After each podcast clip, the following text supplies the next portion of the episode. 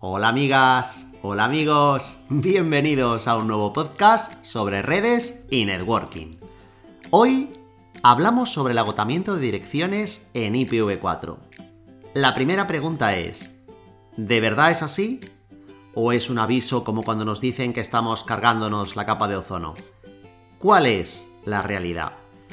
La respuesta es sí, es un hecho. Pero analicemos brevemente el escenario. La IANA es el organismo internacional encargado del reparto de direcciones IPv4. A su vez, hay cinco organizaciones que se dividen el planeta, a saber, ARIN y LACNIC, que llevan América del Norte y del Sur respectivamente, AFRINIC, que como su nombre indica le corresponde África, APNIC para Asia y Australia y RIPE para Europa. Bueno, Vamos a ser precisos, RIPE no solo cubre Europa, sino también Asia Central, Oriente Medio y Rusia.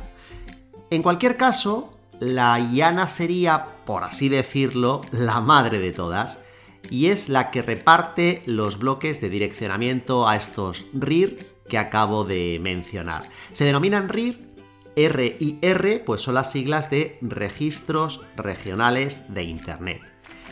El caso es que en 2011 Sí, sí, habéis oído bien. En 2011, la IANA repartió las últimas asignaciones a dichos organismos.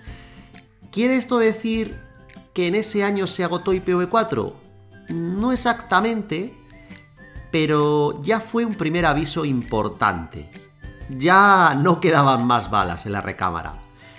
El punto importante surge cuando, a su vez, estos organismos regionales reparten y asignan los bloques. Y este hecho va a transcurrir en los años siguientes. De hecho, en 2015, tan solo a Frinic es al que le quedaban asignaciones disponibles de estos cinco RIR que he citado.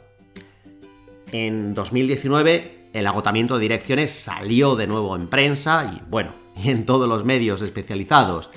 Pues en el caso de RIPE, por ejemplo, alojaron en octubre de dicho año el último bloque barra 22 que tenía disponible.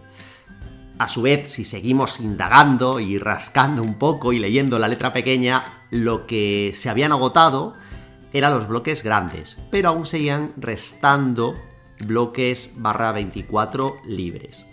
Sea como fuere, si lo queremos ver en plan metáfora, del pastel inicial ya solo nos quedaban migajas. Entonces, ¿qué estamos haciendo? Quiero decir, nos bombardean con estas noticias, que solo en su titular ya son alarmantes, y lo que es más, nos dan la opción clara y directa de hay que usar IPv6, porque el espacio de direccionamiento es gigante y nos va a aportar luz en este túnel donde nos hemos metido. Sin embargo, si, miramos la penetración de IPv6, aún es pequeña. Y de momento se sigue usando y mucho IPv4. ¿Por qué sucede esto? ¿Dónde está el eslabón perdido en esta cadena de acción-reacción donde no se da el salto, digamos, coherente hacia IPv6?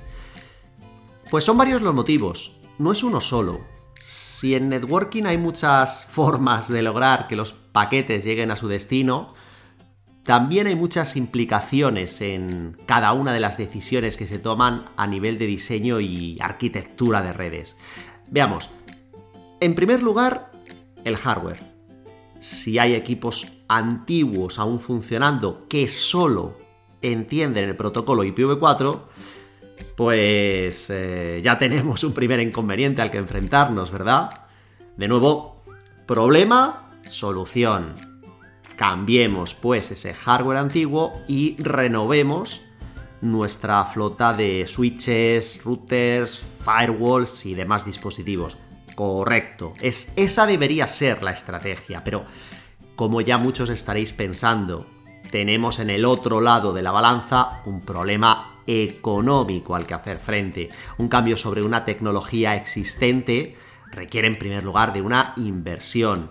y que según el escenario que estemos tratando puede ser muy considerable y no todas las empresas ni organizaciones pueden hacer frente a dicho desembolso. En segundo lugar, no se trata únicamente de sustituir los equipos por modelos nuevos. De nuevo, si hablamos sobre redes en producción, nos enfrentamos a un nuevo reto. Configurar los flamantes dispositivos para que la red funcione igual de bien que ya lo estaba haciendo, pero ahora además utilizando un nuevo protocolo. ¿Qué más trabas tenemos en este camino que, ya, verdad, os estoy pintando como pedregoso? Pues quizá el más importante, el personal. Todo el rato estamos haciendo referencia a la tecnología y al hardware, pero alguien ha de ser responsable del desarrollo y configuración de los equipos. Y a día de hoy falta formación en IPv6. Hay muchos ingenieros de networking, expertos en su rama, con amplios conocimientos en el sector, que se enfrentan a una tecnología que hasta ahora no han tenido que afrontar. Y como bien sabemos, todas las tecnologías llevan un proceso de aprendizaje, de prueba y error, de plantearnos ideas en nuestra cabeza que suenan bien o que tienen sentido y que luego al llevarlas a la práctica nos damos de bruces y comprobamos que en ocasiones no se pueden realizar. Como bien decía un amigo mío, aprendemos a base de golpes. Bien, entonces, ¿qué es lo que se hace? Pues una, una mezcla de ambos protocolos, lo que se es lo que se denomina dual stack. Muchos equipos entienden tanto de IPv4 como de IPv6 y funcionan con ambas tecnologías. Muchas veces, para el usuario final, esto es transparente y ante cualquier acción que requiramos hacer, nos puede bastar con conocer la dirección en IPv4. Pero la pregunta es, la pregunta que yo me hago es, ¿hasta cuándo? ¿Por qué no dar ya el salto? No sé, igual que se hizo con el apagón analógico con la televisión, por poner un ejemplo. Pues el, el hecho es que es más sencillo trabajar con IPv4 y además muchas veces el direccionamiento con el que trabajamos es privado. Ahí no dependemos ni de la llana ni de RIPE. Es un direccionamiento nuestro que podemos usar a nuestro antojo porque solo tiene sentido en nuestra red, en nuestra LAN. Y francamente, trabajar con 4 bytes en formato decimal punteado siempre va a ser más rápido y fácil de entender si lo comparamos a esas direcciones de 16 bytes en IPv6 que además usan formato hexadecimal. Al final, yo creo que todo será decisión de las grandes multinacionales, de los ISPs más potentes, los que si mueven ficha nos obligarán a todos a migrar a IPv6. Pero es posible que aun llegado el momento en el que IPv6 se haya impuesto como protocolo en Internet, aún en ese momento se siga usando IPv4 para diferentes propósitos. Y es que al final lo simple siempre triunfa.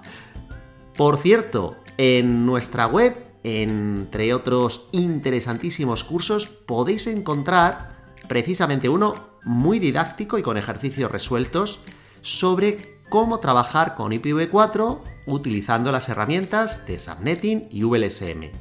Os lo recomiendo que le echéis un ojo. Ha sido un placer. Si os apetece saber más sobre las formas de trabajar con IPv4 y su convivencia con IPv6, no dejéis de escucharnos, pues aún no hemos dicho nuestra última palabra. Tenemos mucho que decir y queremos compartirlo con todos vosotros. Hasta entonces no os olvidéis de ser felices.